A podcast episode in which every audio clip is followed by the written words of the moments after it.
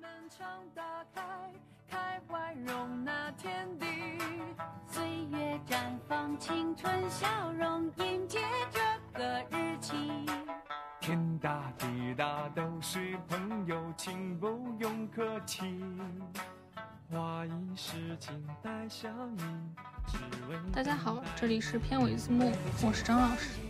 这是一期关于2022北京冬奥会的开幕式的突击节目。我在看完二零二二的冬奥会开幕式之后，我突然发现，虽然说我现在身边很多老师或者是学长都有做过夏季奥运会开幕式的，比如说舞美设计啊，或者是灯光，或者是烟火方面的幕后的工作人员，但是我自己就是没有完整的去看过整场的零八年的北京奥运会。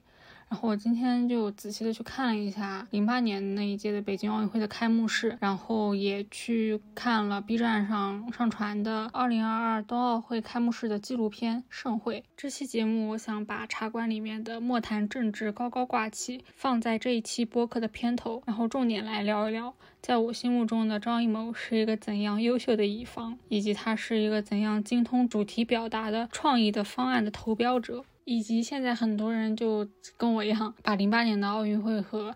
二二年的冬季奥运会的开幕式拿在一起做比较嘛。然后包括上一期春晚，我也有分析过，为什么现在春晚没有以前的好看。我想就关于如果一台晚会或者是一场开幕式的表演，它的定位不同的话，对于它的整个视觉元素的表达，或者是它科技和艺术的结合，以及它科技方面的运用，会产生怎样天差地别的效果。首先，我想请在数字艺术专业进修的张老师一号来讲一下，我觉得冬奥会上面印象比较深的数字媒体技术和艺术的运用，以及二二年的冬奥会和零八年的夏季奥运会相比，它在技术上有哪些更优秀的进步？冬奥会开幕式那天，我就和朋友对于冬奥会里面出现那些数字媒体技术，还有它背后的原理进行了一番猜测。和今年虎年的春晚一样，它也用了一些 AR 的技术。然后它比春晚做的更好的地方就在于它用了一些实时动捕，还有人工智能的数据算法分析。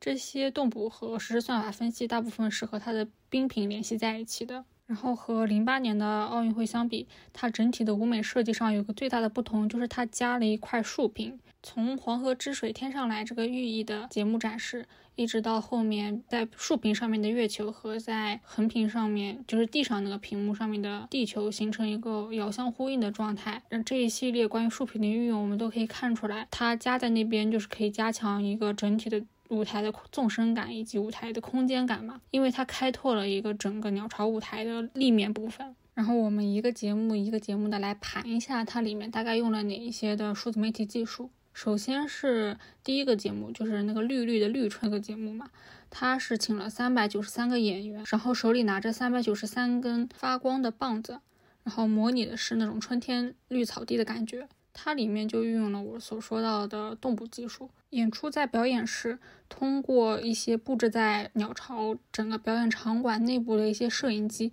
实时的拍摄演员，就是手里拿着棒子的演员，他们此刻的动作捕捉，实时的将这些动作捕捉的数据传回到人工智能算法的计算机里面，然后对这些数据进行运算。计算机得到了演员当时的身体的位置以及他的动作的一些数据之后，然后再马上运输到视觉渲染系统里面进行一个渲染输出。而这整一个的实时的渲染输出的过程，在我们现在目前的科技条件进步发达的情况下，在盛会里面给出的时间是零点一秒都不到。然后除了它的现场捕捉的一些动作，因为它有三百九十三根棒子挥动，然后就会形成三百九十三个倒影嘛。但是我们现场看的话，它其实底下的倒影。就是它那个绿色的线条是并不只有三百九十三根的，除了将近四百个人的动作在电脑上面设计出来之外，它另外还做了一些线条的建模。国师的整个视频团队对这些挥舞着绿色棒子的演员的动作进行捕捉之后，他还做了一个数据建模的延展，他将四百多根棒子延展成了全场我们后来在电视机上面可以看到的，就将近有两到三万个棒子的线条。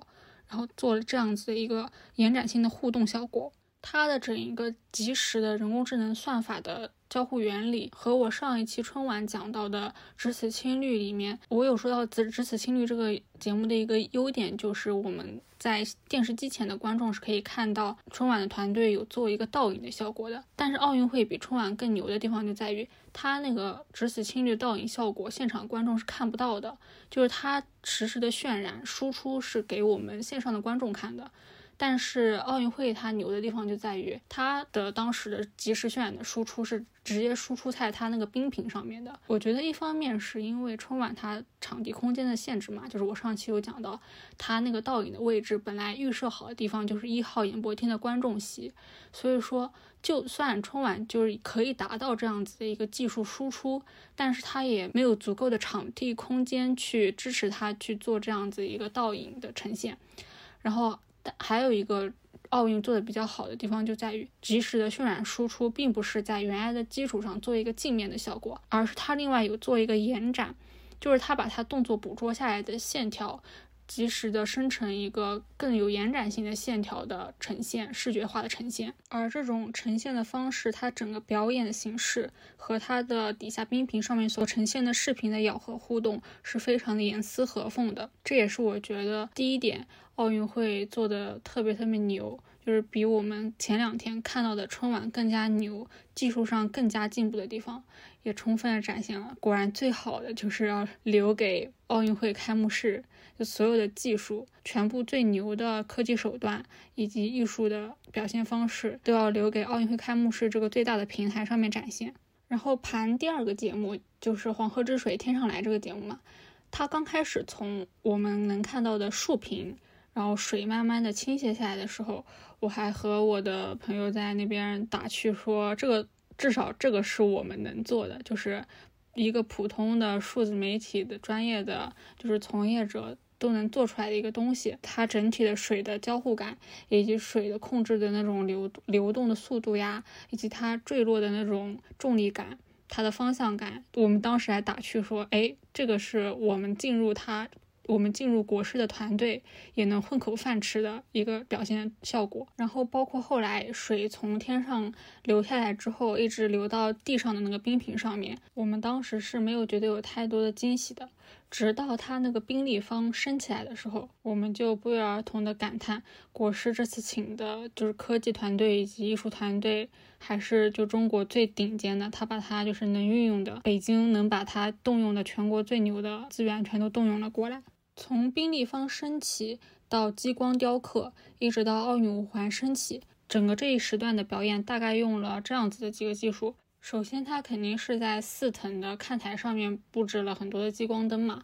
后来我在看盛会的时候也看到，的确它它整整就是用了二十四个激光的灯光，然后这个二十四也正好是和二第二十四届冬季奥运会还有二十四节气联系在一起的。以及它里面运用的 LED 屏的技术，用的基本上都是航天技术嘛。无论是它的那个冰立方的 LED 屏，还是五环的 LED 屏，运用的都是航天技术。然后你去翻一下它背后合作的一些 LED 屏的厂家，以及它的五环外面的那个那层外保护的外膜的合作厂家，基本上都是他们从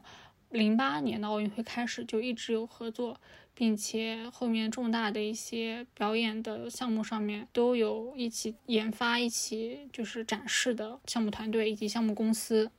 然后，其实关于 LED，我觉得张艺谋依然选择 LED 是一个非常神奇，也是让我觉得非常震惊的一个选择，因为他其实零八年的那个卷轴，他用的就是 LED 的技术。时隔十几年，张艺谋依然选择 LED，足以看出来 LED 它这个技术在这种重大的演出形式上面的一个运用性的广泛程度，以及整体的一个适用的匹配性程度之高。另外，我们可以看出来，其实就是我们可以运用的技术手段其实是非常有限的，因为像比如说我们平时的戏剧演出，以及像类似于呃跨演唱会的晚会啊，或者春晚的晚会，甚至是像。奥运会的开幕式这种重大的演出表演上面，我们所能够运用的这种大型的视频展示的一个载体，基本上不是投影的纱，就是嗯 LED 屏。如果在 VR 眼镜或者是虚拟现实的某种就是仪器，就类似于 VR 眼镜的仪器还没有完全普及的情况下，就是现场每一个观众都不能配备一个观看虚拟影像的移动端的话，我们所运用的方式一般都是投影或者是 LED 屏嘛。然后张艺谋选择 LED 屏的原因，我的猜测以及我看他纪录片里面曾经提到的一些原因，大致是投影的话，它有一个不可避免的缺点，就是会被遮挡，特别是像鸟巢这样子一个整体空间范围特别大的一个场所，你无法预测你的光源散发出来，一直到你的被投的载体上面，这中间没有任何的遮挡东西。而奥运会，无论是零八年还是二二年的冬奥会。它有一个特别和春晚不同的地方，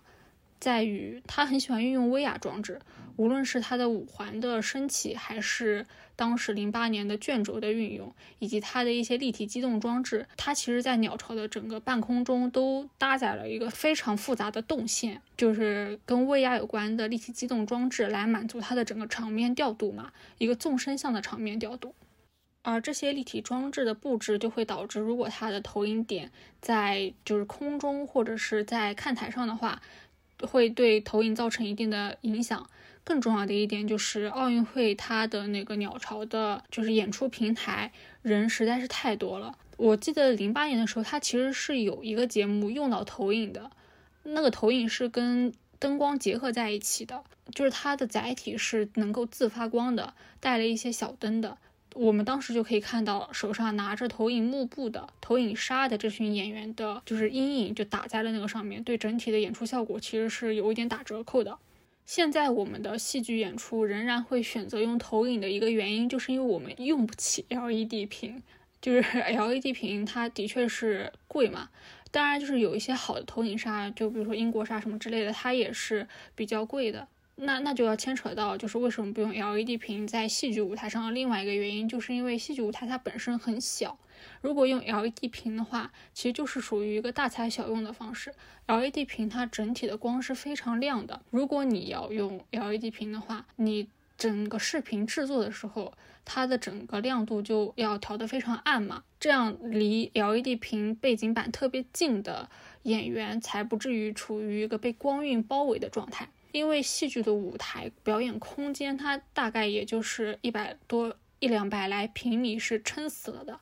而鸟巢它是有一两万平米的整个表演调度空间的，演员可以离 LED 背景板非常的远，这样子摄像机打在演员身上，然后再带上它后面的 LED 背景板的时候，演员不是处在一个过曝然后黑黑的状态的。无论是现场的观众看，还是电视转播、电视机前的观众来看，都是一个就是正好的一个状态。所以说，尽管国师在零八年的奥运会上吃了 LED 屏很多的亏嘛，因为我们可以看到，由于当时科技硬实力的发展的确是有一定的局限性的，很多 LED 屏在表演演出当天是，嗯，就是黑屏或者蓝屏，就有有一个故障的状态嘛。而且国师说那一天真的就是老天庇佑，之前的很多彩排情况会比当天现场的演出情况更糟糕。所以说国师，我觉得在二二年的冬奥会上选择 LED 屏也是一个，一方面是他相信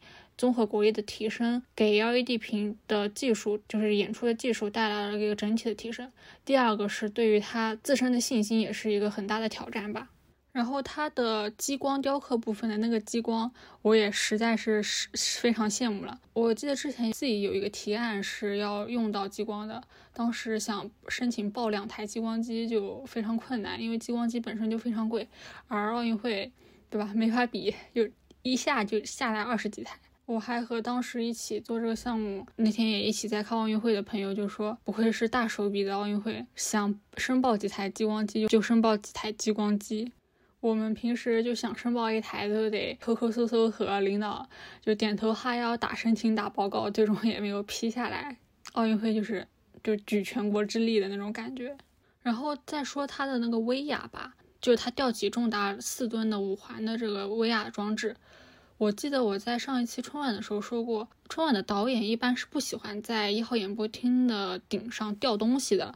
一方面可能是出于安全的原因考虑，一方面是他可能会觉得春晚就是小场面吧，啊，没有冬奥会就是这种场面大，就是不值得就是吊立体机动装置。春晚的话，一般会选择升降台，就 LED 的升降台。然后，所以就隔了四天，我看到了冬奥会上面满头顶的立体机动装置之后，我就非常的折服。他们真的把就是每一寸空间都运用到了极致。在零八年的夏季北京奥运会上面，其实张艺谋就用了很多就是威亚的装置嘛，就是吊的立体机动装置。嗯，有我前面提到的，就是吊画轴，就吊那个画卷《千里江山图》的画卷。还有我记得有飞天敦煌女，就是吊着那个威亚在空中就表演一些舞蹈节目。当然，我们印象最深的，他对于威亚这些立体机动装置的运用，就是李宁最后在传传递圣火的时候嘛。它有一个吊威亚，然后环绕鸟巢一周，呃，最后就是它点燃了那个火炬，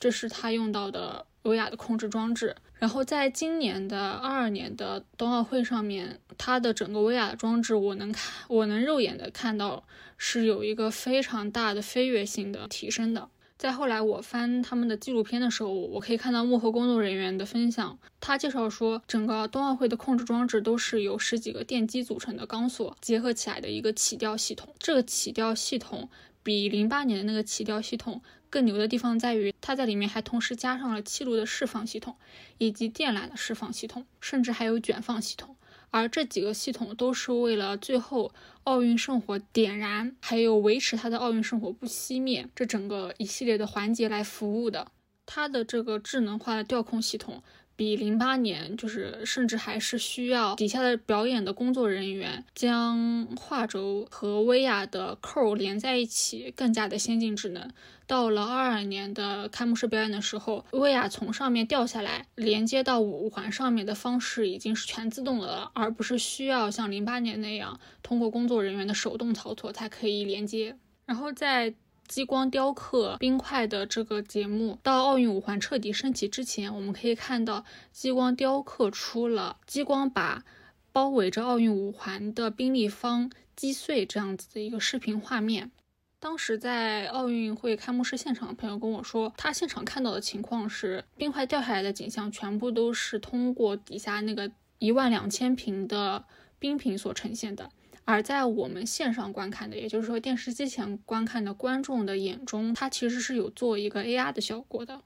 这个 AR 的效果和我上一期春晚讲的那个原理是一样的。在现实的，比如说冰块雕刻的这个场景，就激光雕刻冰块的这个场景上面，通过计算机渲染出一个冰块掉落的虚拟的影像，然后叠在它那个上面，就是虚拟加现实，就是一个 AR 的效果。然后通过电视线路转播到电视画面上之后，给我们观众特供的一个 AR 的一个景象。它的优点就在于我们线上观看的观众可以用一个几乎是近写实的方式观看到张艺谋想要，就是他一直强调的想要的一种，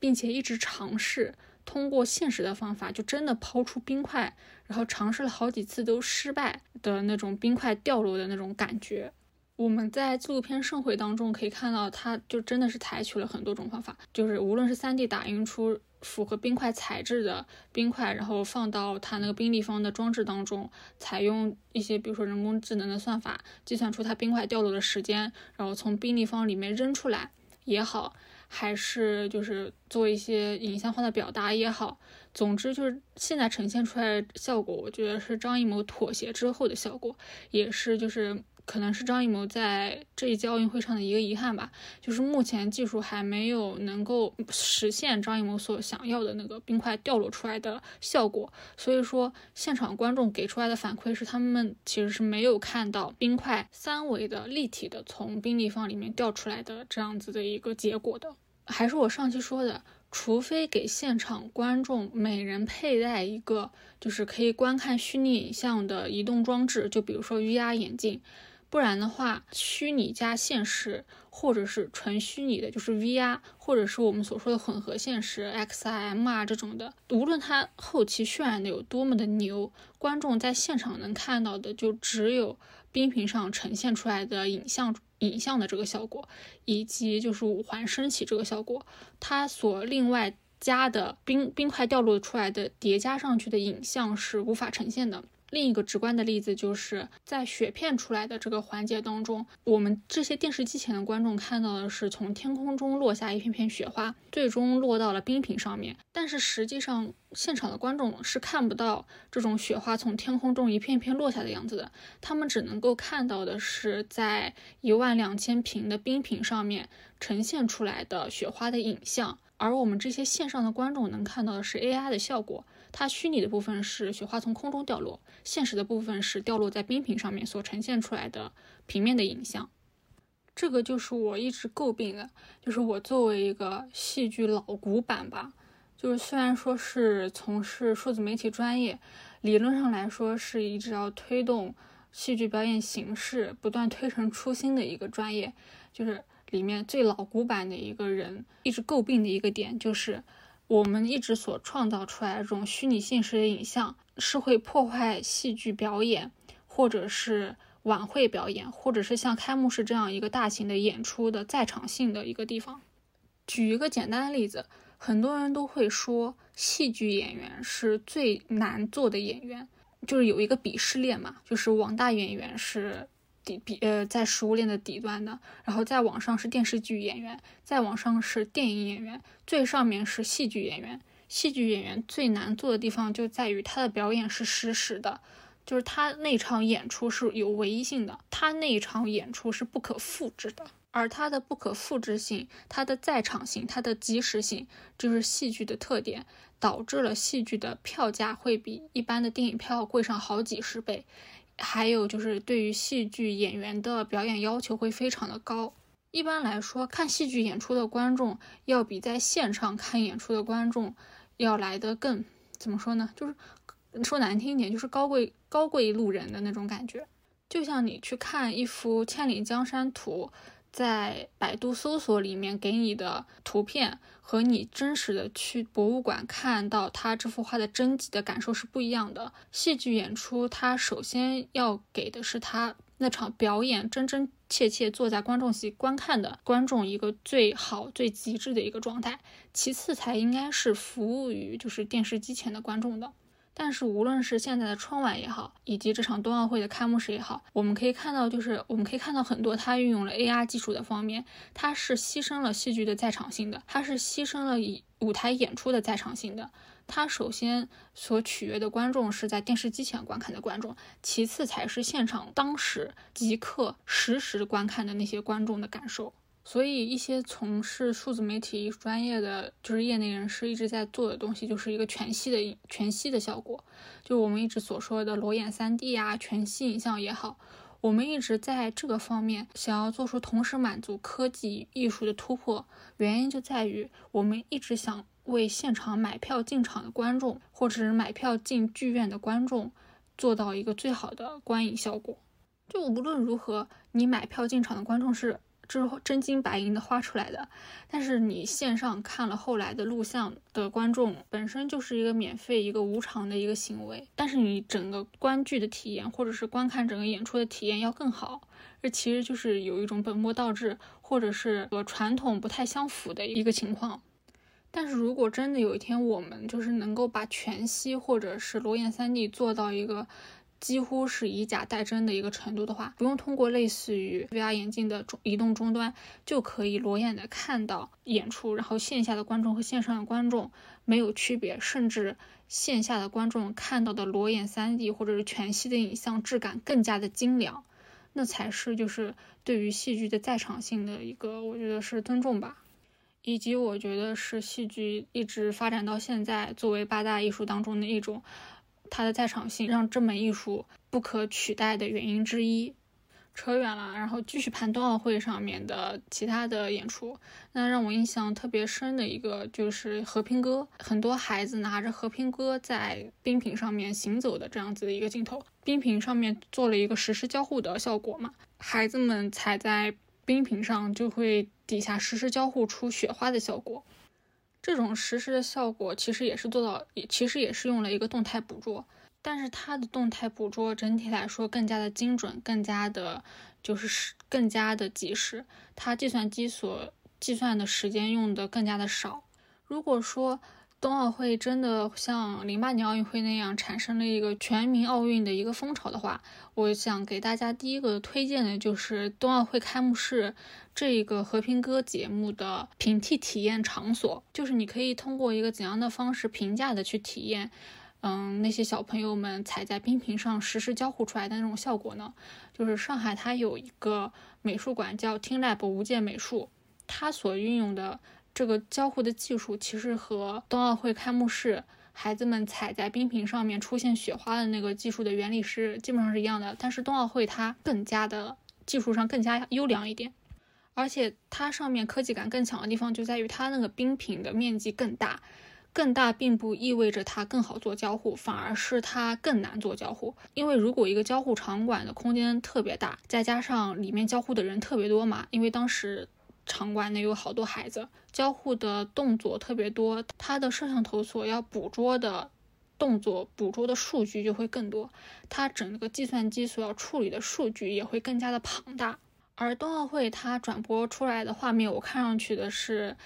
整个冰屏它所实施交互的效果是很精准的，基本上是没有时间差的。由此可见。就是在后台运作计算机，就是处理这些数据信息的时时效性有多么的强，甚至已经强到了让我觉得中国的整个信息技术就是更迭科技的发展已经到了非常强大恐怖的地步了。所以说平替只能是平替嘛，平价替代。你可以去 TeamLab 里面去感受一下冬奥会。这个东西它工作的原理以及实施的去感受一下它的那个效果，但是在 TeamLab 里面，你的交互肯定是没有那么灵敏的，因为它的捕捉肯定没有冬奥会那么强，那么的精准。有些时候你站在它的那个环境下面，摄像头离你的距离以及你动作的大小，甚至是你穿衣服的颜色，都会影响整个摄像头或者是整个空间它的一些动作捕捉装置对你的识别的反应灵敏度。但是交互的体验那份快感却是独一无二的。就虽然说我们不能站在冬奥会的场馆上面，但是我们可以站在美术馆里面去感受一下它那个交互的状态。而且这样子交互美术馆现在就是国内也一直在做嘛，就是不能让 TeamLab 独占头筹，毕竟是进口的嘛。我们可能就是以后会有更多的就是国产的这样子的一个交互形式的美术馆，就像雨后春笋一样冒出来。刚刚那些是正好十一号所带来的，就是关于二二年的冬奥会比零八年的夏季奥运会上面技术做的更加成熟、更加进步的地方。然后接下来是张老师二号想要和大家分享一下，他觉得二二年这一届的奥运会比较有争议的地方吧，以及张老师二号觉得张艺谋不愧是国师。作为一个准确的了解冬奥会的定位是什么的乙方，然后转身成为甲方，给他的整体的创意团队下达了怎样精准的命令，精准到不容辩驳，但最终的效果又是非常好的这样子一个优秀的甲方乙方。我记得春晚那期就《只此青绿》这个节目，我有对比过 B 站和春晚。两个不同的舞台对于《只此青绿》的编排以及呈现方式的不同，它的区别在哪里，以及造成这种区别的原因是什么？我当时给出的一个就是看法是，由于春晚和 B 站它的定位不同，就导致了对于《只此青绿》这个节目的改编不同。再加上我刚刚看的二二年的冬奥会开幕式，以及我去了解了一下它开幕式的主题是。简约、安全和精彩这三个字嘛，我就深刻的意识到，作为一个设计师，你与其说是你去做一个艺术性的东西，你给甲方展示一个艺术性的东西，你的提案的创意有多么的牛，其实更重要的一点就是你做出来的东西，你的整体的主题理念以及整体的一个创作思路，到底符不符合甲方所要的主题的表达。我同时反省了春晚和开幕式上面，就是现在网上出现的一些争议。其实我的总结来说，就是真的审美就是很主观的东西嘛。无论是春晚也好，以前的春晚也好，现在的春晚也好，以及 B 站或者是地方台的一些春晚也好，然后或者是像现在拿来比较的零八年零八年的北京奥运会和二二年的冬季奥运会，哪个呈现的效果孰好孰坏，这些美与丑的评判。都是审美上面很主观的事情。其实有些时候，真正造成这些呈现效果差别的，反而不是视觉的包装，或者是舞美元素的运用，造成过去和现在这些表演最终呈现出来的效果不同的地方，可能是因为他们对自身的定位发生了改变。我也去反省了一下，为什么以前的春晚好看，现在春晚大家都说做的不好看，其中一个就是语言类节目肯定是要背大锅的嘛，再加上一些花花绿绿的。东西的强行堆砌，肯定也是要占一部分的原因的。我觉得另外一个就是我们一直忽略的原因，到奥运会开幕式，大家一直在维护这个开幕式非常好，然后拿出来解释的理由，我去翻了一下网友的评论，我才发现，其实让现在春晚不好看的一个原因就在于，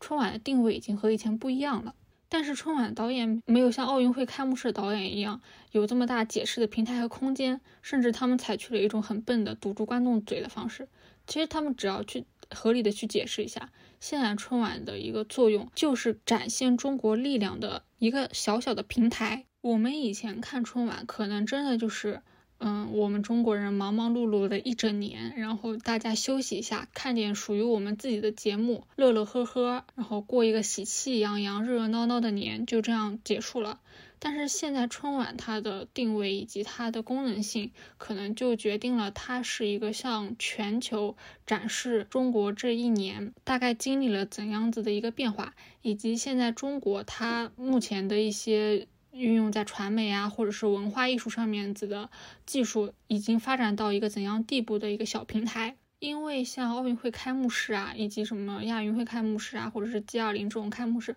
并不是每年都有的，可能很久才会轮到一次。而春晚是一个年年有的，就是从很久很久以前开始，我记得春晚就有一个保留的节目，是不同国家的，比如说总理啊，或者是大使啊，或者是。一些领导就是发来一些祝福，以及他都会有一个影像环节，是全球华人怎样欢度春节。我记得甚至有一段时间还会有一个数据统计，就是在全世界、全球各地在网络上观看春晚的人数，就这样子的一个统计。和二零二零年左右的春晚不同，春晚早就已经不是我们自娱自乐给自己人看的一个大年三十晚上的节目了。它已经成为了我们向世界展示中国形象的一个平台了。只不过这个平台是我们每年都要审视一次的，每年它都要像期末考试一样接受我们全中国电视观众的一个考验、一个审视。而我说张艺谋是一个很聪明的乙方的原因，就在于张艺谋非常的懂零八年的奥运会和二二年的奥运会，它的定位已经发生了变化，并且他幸运的是，他做的频率不需要像春晚这么高。就是他是时隔十几年再做一次汇报，春晚导演是每年都要做一次汇报，所以说关于定位这件事情，张艺谋的压力其实是会比春晚导演要小一点的。我拿张艺谋他自己的一句话来证实张艺谋的人间清醒吧，就是现在网上已经就是传疯了的，只要有人就是说这一届奥运会的缺点，或者是主观上面觉得这一届奥运会办的并不那么尽如人意的时候，很多人都会拿张艺谋的话来反驳嘛。张艺谋的原话是说：“我们现在已经不能像过去一样谈我们的历史传统文化了，或者说我们不能像2008年那样有一种非常强烈的愿望，要让全世界的人都知道我们有多强大。”我们有多少家底，让大家都来看着我们，敞开自己的大门，介绍自己。我们现在的中国，在国际上，在世界上，大家都知道中国是什么样子的。我们要做的是，用更博大的胸怀，告诉全世界的人民，我们是一起的。想表现的是我们。所以，整个开幕式，张艺谋说，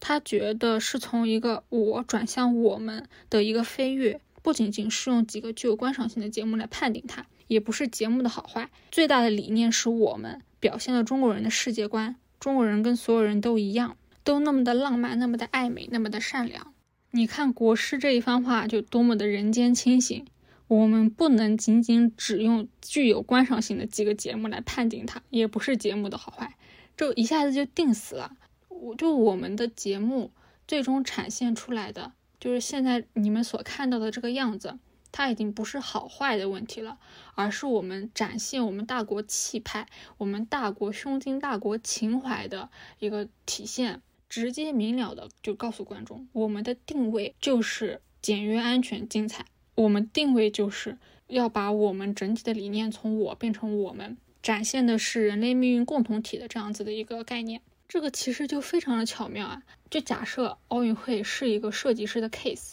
张艺谋接到这个 case 的时候，其实就是一个主题先行的状态。而我们在观看完这个节目，张艺谋对于这个节目的诠释，马上放出来，甚至就是在预告片的时候就已经放出来。张艺谋的整个设计的理念，一下子就也是类似于主题先行的告诉我们对于他的评价，整个奥运会的评价的核心思路都要围绕着我刚刚抛给你们的几个核心观念，我们的定位来讨论。这种营销宣传的方式，它聪明的地方就在于，他已经把解释权就已经就收归己有了。他已经给所有评判这场奥运会开幕式好坏，或者是美与丑的观众一个评论它的前提条件了，已经给了一个定量了。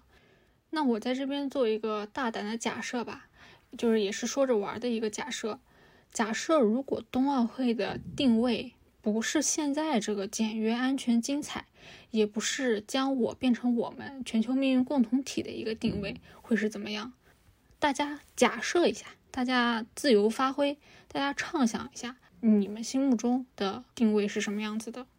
我的一个畅想是，因为我前两天看了《健体女孩》嘛，它是一个跟聋哑家庭有关的、聋哑人有关的一个电影。它在里面有一句台词，我从看完到现在印象非常深。大意是：作为聋哑家庭里面无法说话的哥哥，对在这个家庭里唯一可以说话的妹妹说：“如果没有你这个妹妹，我和妈妈也可以和邻居很好的相处。我们不需要妹妹你去和周边的邻居去解释我们这些聋哑人的手语，我们应该让邻居他们自己去学习怎样和聋哑人沟通。”那我拿这里面让我印象最深的。我们需要让旁人自己去学习怎样和聋哑人沟通这个点来做一个定位的假设。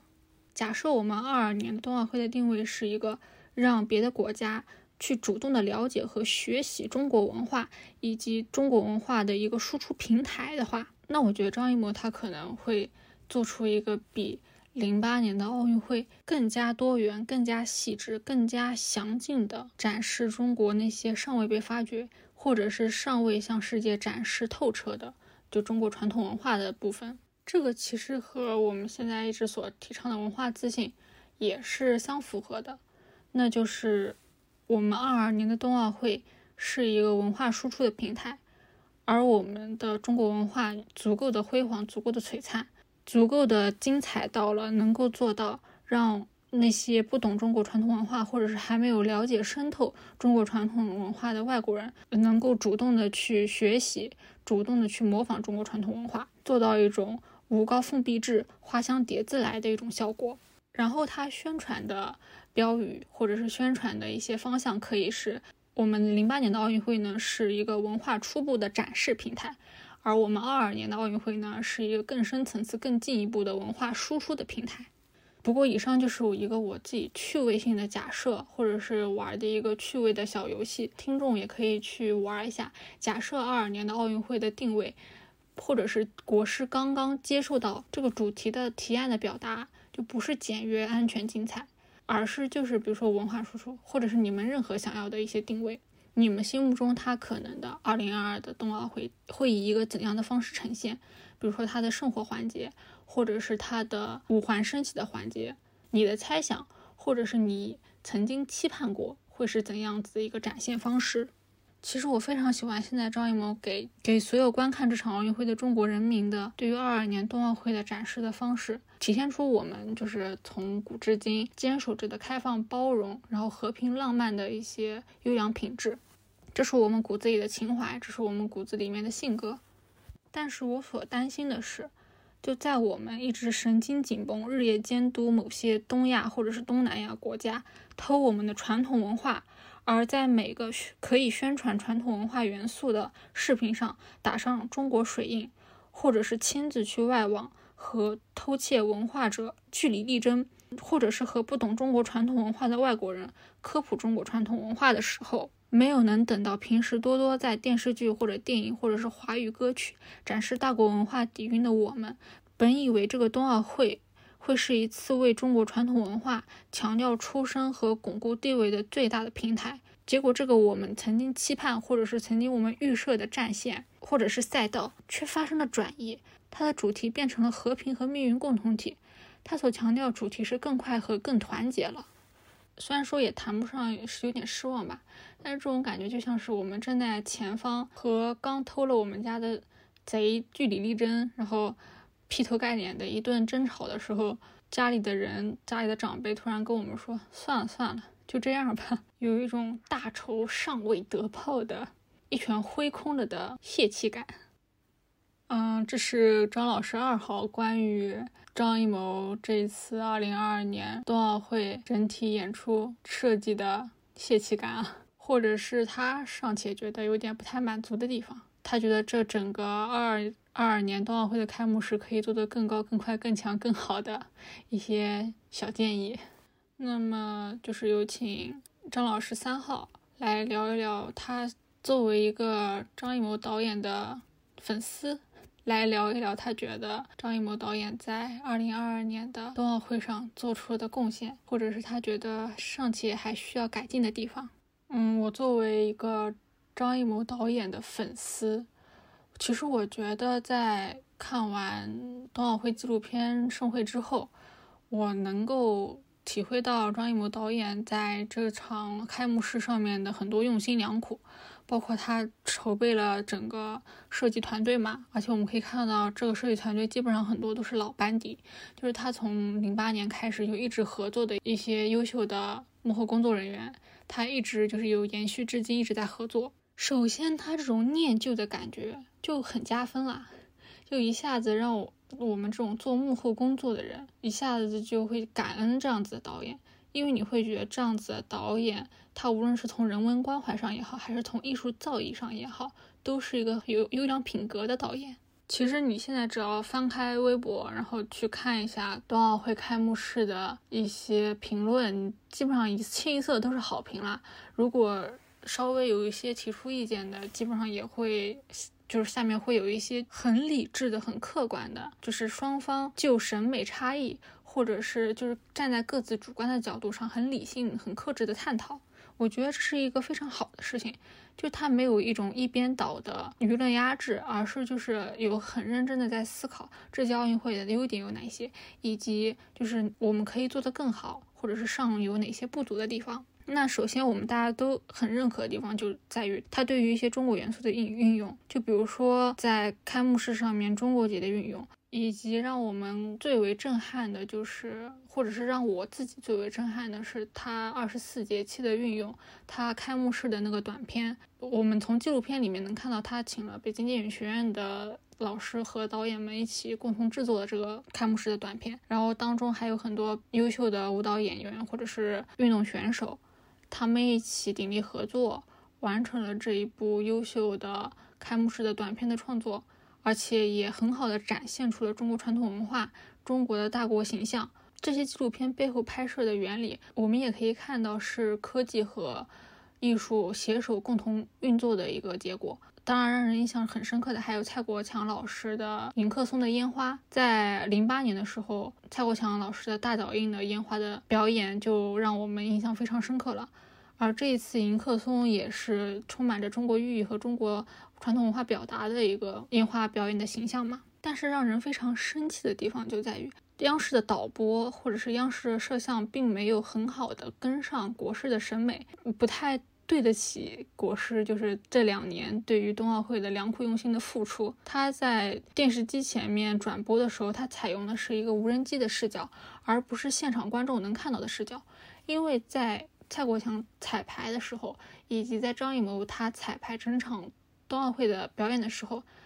一般会考虑两个机位的观看角度，一个是在四楼，就是电视机转播摄像机所在的位置观看演出会是怎样子的一个效果；还有一个就是现场观众的视角，就是在鸟巢的所有观众眼中去看烟火的表演，或者是冰屏的展展现，会是一个怎样子的效果。它是这两点是他尤其会考虑的。但是导播在迎客松烟花爆炸的。这个环节，它首先它切的一个视角居然是空中无人机的视角，这个视角基本上可以说嗯，不是杀的我们观众措手不及，是杀的张艺谋措手不及。他可能当时没有想到导播会切那个视角。如果说他切的是电视摄像机转播的视角，或者是任意一个观众的视角，看上去的效果肯定会比当天晚上电视机前的观众看到的无人机视角要好的很多。至少我们能看得出来，这是一颗迎客松。但是我们很多观众到了后来解密的环节，或者是博摄影博主发出来之后，我们才会发现啊，原来是这样子的一个寓意。由于爆炸的烟雾这种不可避免的干扰性因素的存在，我们从上空看到的烟花本来就是一瞬间的捕捉。如果你当时没有看到它是一颗松的意象的话，你可能后面也不会再，除非你去看重播，不然你会不然你是不太能够去。回忆得起它的烟花爆炸出来的是一个怎样怎样的形态的，然而没有想到最先不给力的是导播，他甚至都没有向观众去展示烟花爆炸出来最完美的视角、最完美的效果。我相信很多人只要是看过奥运会，基本上都会去翻他的纪录片去看。我们可以看到。张艺谋以及他的幕后团队，无论是在科技的研发上面，还是艺术的指导方面，都付出了很大的心血。他们的团队经历了怎样的磨合？包括蔡国强老师炸的这个烟花，他也经过了好几次的彩排。只能说，小到地方台的六幺八的晚会，大到开幕式这样子的一个转播，就是摄像或者是导播，一直都是我们需要克服的，比技术，甚至比航天技术这种。更需要克服的一个难关。然后在赞美国师的艺术造诣之余，我还是想就是说一下，我觉得国师这一次稍微有一点点不足的地方，那就是我觉得国师这一次的想象力没有他零八年夏季奥运会那一届的想象力这么的丰富了。我们通常做后期的，如果想要一种科技感的效果。比如说，你去类似于包图网这样子素材网上，打开特效这个关键词，再打开科技感这个关键词，出来的第一个颜色绝对是蓝色，而这种蓝色成为了今年二二年冬季奥运会开幕式让大家印象最深，也是一个主视觉的一个颜色。这个颜色的单调性运用，也是我们就这两天就一直诟病它的一个原因。就是它会让整体的感觉有一点点的廉价，有一点点包图网的质感。就是我们通常会去批评一个，比如说平面设计的不足，或者是一个视视频效果做的很 low，就会说它是包图网的质感嘛。我记得零八年奥运会的时候，让我印象最深的就是国师对于色块的运用，它这种运用直接让我。比如说去会会去翻国师他曾经出的那些电影作品，无论是大红灯笼高高挂，还是色块运用的，我觉得特别特别牛的菊豆或者是英雄，都让我觉得作为一个摄影出身的导演，对于颜色丰富力的想象竟然可以到如此浑然天成的地步。国师这一次，我们基本上只可以看到两种色，一种是开头立春的绿色。以及后面就大大面积的蓝色嘛。如果说白色不算颜色的话，那就只有两种颜色。包括后面的烟花，其实很多人都会建议用用青绿色啊，或者是用更接近松的颜色。但是最终也采取的是银白的颜色，因为以后不可避免的科技感会越来越重，科技的元素会加入的越来越多，科技和艺术的融合会越来越强。我们就是要去思考的一个一个点，就是白银色和蓝色之外。有什么样子的颜色，既可以代表科技的力量、科技的进步，又可以有很好的艺术的表现呢？还有它那个更快、更高、更强、更团结的字体设置，我当时第一反应是，当天晚上 打开他们整个视频效果软件，然后同步进行输出的时候，那台电脑的字体安装包文件丢失了，然后电脑自动匹配生成。给它配了一个最原始的字体，就是那种黑体呀，或者是方正，或者是等线这样子的字体。那个字体，嗯，不太有设计感，就是一个很方方正正的一个字体，就会让人觉得批下来基本上是一个高考满分作文的感觉，结果扣了两分卷面分这样子的一个感觉。然后还有很多人一直在讨论的点火点火炬的环节，其实我觉得非常的有趣。我觉得张艺谋是一个很可爱、很懂年轻人的一个小老头儿，一个伟大的导演。就是他一天只睡四个小时，是我们所有人都知道的事情。但是我通过这个纪录片，我才知道他一天只睡四个小时，是因为他忙工作忙到晚上结束之后，他要刷手机、刷新闻，然后看看我们年轻人现在喜欢的东西是什么。这和我非常喜欢的戈达尔导演一样，就这两个人都一直在关注现在的媒体进化到什么程度了，现在年轻人喜欢的是什么，现在的市场选择是什么，现在最新最前沿的科技是什么。然后作为一个优秀的导演，我怎样把这些科技、这些元素、这些最新最时髦、年轻人最喜欢的玩意儿运用到我的艺术创作当中？我甚至觉得他这个火炬圣火点燃的环节。非常的有趣味感，非常的童真。他做到了一种反高潮的情节。他将一篇本来是史诗级的，或者是一篇语言用笔精巧干练的剧本，做了一个反高潮、反情节的收尾。这让我觉得就很符合国师的性格啊，很有趣味性，一下子让我感受到了这个冬奥会与所有其他想要有一个史诗级收尾的。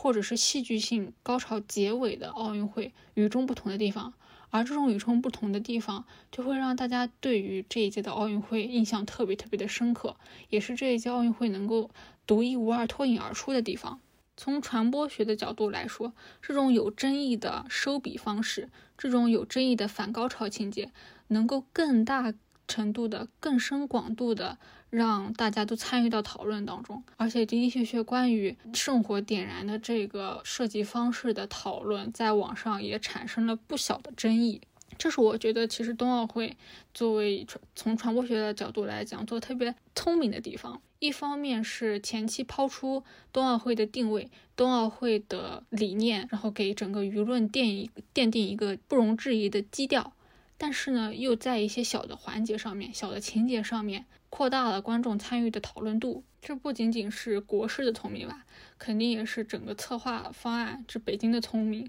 但是我另外想从传播学角度的方向来讨论一下，我觉得本届冬奥会没有一个能够引发全球爆款、全球争相模仿或者购买的一个元素。或者是一个传播的一个符号，所以说在那个和平鸽的节目出来的时候，就大家都称这个胖嘟嘟可爱的和平鸽为肥肥鸽的时候，我就觉得这种元素、这种符号提炼出来是一个非常可贵的地方，甚至大家都在催义乌去生产同类型的鸽子，会让我觉得这是一个很便于冬奥会传播的一个点。同样是一个小的类似于吉祥物一样的鸽子。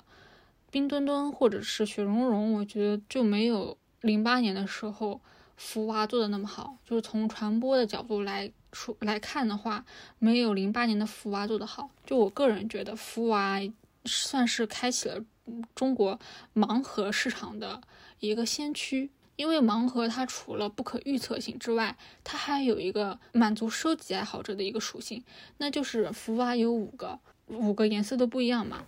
如果作为一个喜欢收藏全套的人来说，因为有一些人收藏盲盒就是想要收藏那一个系列的全套，所以他才会不停的去买。如果那个套系里面没有集齐的话，他就会不断的去买那个套系里面其他的盲盒。福娃他当时设计出了五个，从盲盒的角度来说。就是如果你同时拥有了贝贝、晶晶、欢欢、莹莹，但是你没有妮妮，你就会特别想要去把妮妮买到，补齐这五个福娃，就来一个团团圆圆。中国人喜欢团圆，喜欢圆满嘛，就会特别想要集齐所有的五个福娃。就敢问我们这些九零后、八五后的小孩，有多少人家里没有全套的福娃呢？就是肯定会买，或者是当有人送给你一个。贝贝的贴画纸的时候，有多少小孩会再去小卖部补买呢？剩下的四个福娃的贴画纸呢？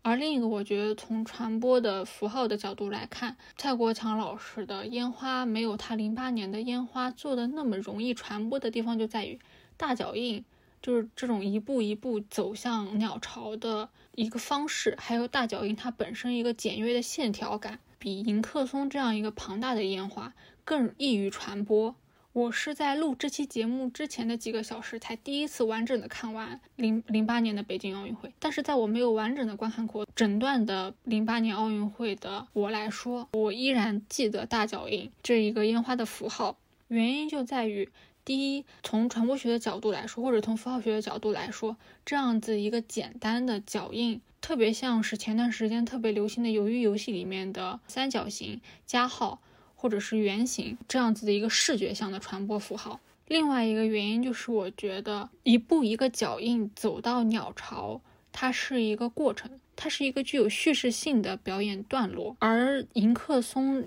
烟火一瞬间的爆炸，它只有一个结果性，它不具备一个叙事的故事性。这也是我觉得张艺谋导演整一场的开幕式做的和零八年那一场开幕式比略显不足的地方。就是整体的叙事性，或者是它的故事性，它的情节感比零八年要薄弱一点。我在看完零八年的开幕式之后，我印象最深的几个段落有郑和下西洋，还有笔墨纸砚的制造过程，中国四大发明。最重要的一点就是在刘欢老师他的《我和你》的主题曲出现之前，有一个同样跟今年差不多的人类命运共同体——地球村的一个概念。零八年对于地球村这个概念用的也是一种叙事性的表达，它是一个有故事、有情节的段落刻画。而在二二年的开幕式表演当中，你很少能够看到整段整段的叙事性表达，你很难在整个开幕式表演当中看出一个情节。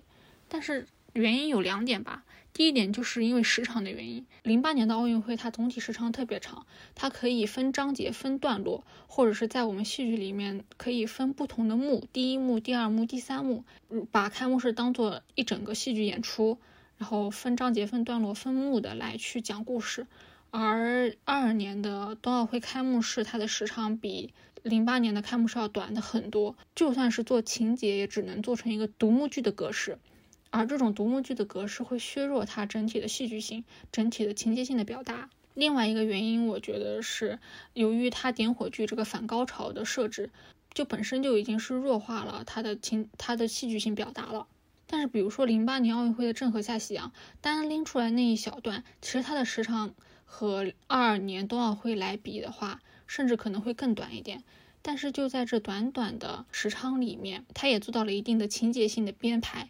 比如说，它的叙事性就是在思南失灵的时候，郑和下西洋的部队是属于一个无组织的分散的状态。但是由于思南的发明，或者是由于郑和手上的思南的引领，所有的船队、所有的船只都有序的往前行驶。这种呈现的方式是我们所说的故事感。而二二年冬奥会的开幕式。它只强调的是一个结果，在交互设计的概念里，它就是一个你触发了一个交互的装置，这个交互的装置给你带来了一个怎样的结果？你触发了雕刻装置，它雕刻出了一个五环；你触发了雪片降落的装置，雪片降落的装置最后形成了圣火点亮的圣火台。但是从叙事性或者是情节性的角度来说，它是有一点点薄弱的。另外，我想说的是，作为张艺谋导演的一个小粉丝吧，其实我以前对于张艺谋的了解，并不仅仅是在于他拍了一些很伟大的电影作品。我印象很深的是，张艺谋导演和王超歌导演以及其他一些团队的导演一起合作了，开创了中国户外山水表演先例的印象系列。我们所熟悉的就有印象山水呀、印象刘三姐啊这种的。然后，由于专业学习的原因。我在后来又补上了，在张艺谋团队和王超歌团队就是分道扬镳之后，王超歌团队继续做的，嗯，右键系列和只有系列。我印象特别深的是，在采访王超歌导演的时候，他说从印象系列，印象系列就是和张艺谋导演一起合作的系列。他说从印象系列到右键系列转型的一个原因，就是印象系列需要和山水紧密结合。而冬天在户外表演是一个非常困难的事情，无论是对于冬天需要在寒风中观看演出的观众来说，还是需要在寒冷的天气里面克服温度的困难表演节目的演员来说，冬天都不是一个适宜户外演出的场所。所以，王超歌导演做右键系列的时候，他首先选取的方式是将这些户外山水演出放到了一个大的剧场之内。然后我想对比着看的是，我们这一届二零二二年的冬奥会其实也是是在冬天进行的一个表演。在冬奥会幕后的纪录片盛会当中，我们也可以看出来张艺谋团队以及整个冬奥会的主办方团队为了克服天气所带来的困难，做了多少技术上的努力。他们采取过很多轮的测试，保证无论北京。当天遇到了怎样极端恶劣的情天气情况、天气条件，都能够保证这场表演的圆满举行。这不禁让我感慨，在不能转型、在天时地利条件不能改变的前提下，张艺谋团队为了克服极端天气的影响，为了克服冬天这个前提条件、这个时间前提条件的困难，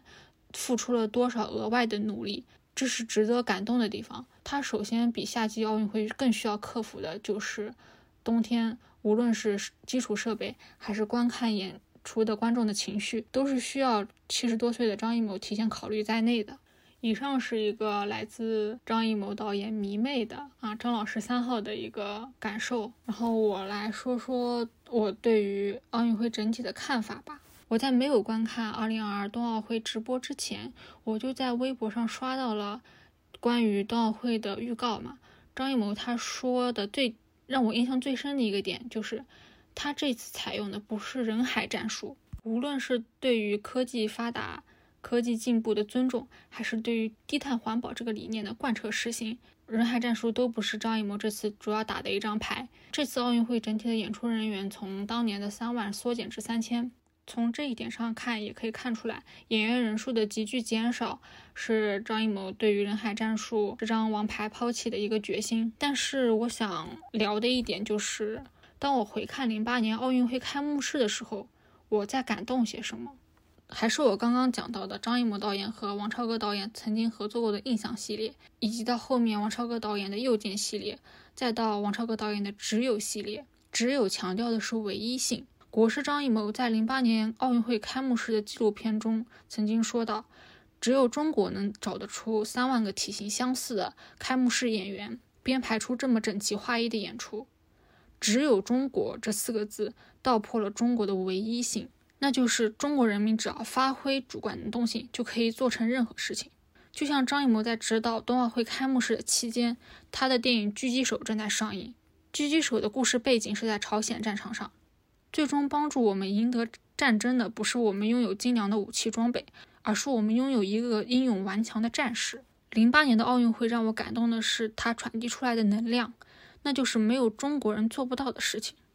只有中国人才能做到白手起家却加速赶超。这种只有可以放在中国面对所有的困难上面，只有中国能够如此迅速团结的抗击疫情，只有中国能够在技术垄断的情况下自主研发武器。只有中国可以打破天生种族身体结构的差异，通过恐怖强压的训练打破金牌零的突破，甚至在每个项目上都有奥运选手参加。而这种只有中国的唯一性，和我们所有的中国百姓都有关系，和你我都有关系。我在零八年的奥运会上看到的是人性，但是到了二二年的冬奥会，击否的三千名表演战士变成了大屏幕上的三千个像素点。